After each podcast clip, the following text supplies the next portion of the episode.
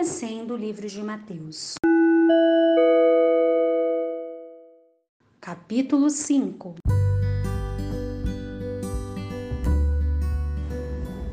A paz do Senhor a todos.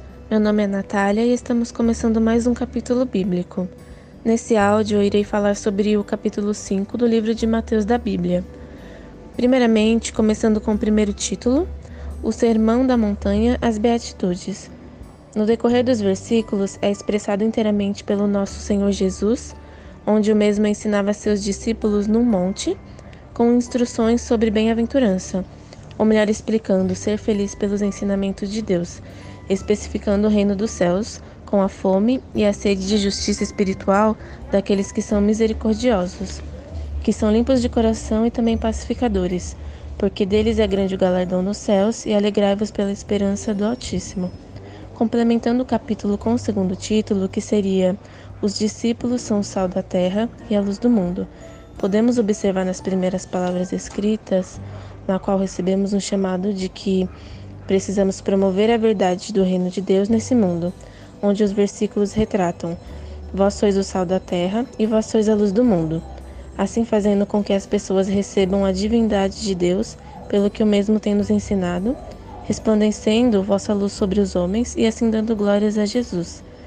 No terceiro e último título é falado sobre o cumprimento das leis dos profetas no decorrer da leitura, podemos refletir sobre o cumprimento de Jesus nessa terra, ressaltando que nem um jota ou um tio se omitirá da lei sem que tudo seja cumprido.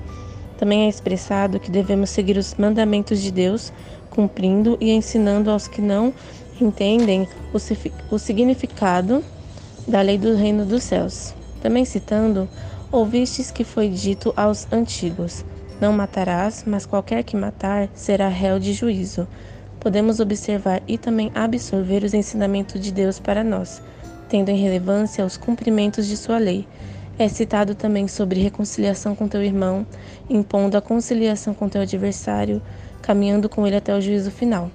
No capítulo também é ressaltado: não cometerás adultério, alinhando com as demais cobiças por escândalo, repudiação e perjúrio, fazendo com que os ensinamentos de não cometer tais atos sejam expostos com clareza, com clareza à nossa obediência. Assim, não caminhando pelo inferno.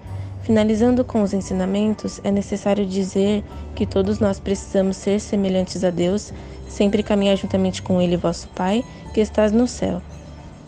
Concluindo o capítulo 5, os tempos são difíceis, mas a palavra de Deus permanece, e com isso é necessário nossa total obediência aos ensinamentos e leis do reino dos céus, cumprindo sua parte, fazendo com que a benevolência de Deus seja glorificada por toda a humanidade, assim alcançando o seu reino e pregando a amplitude de paz para aqueles que habitam na terra.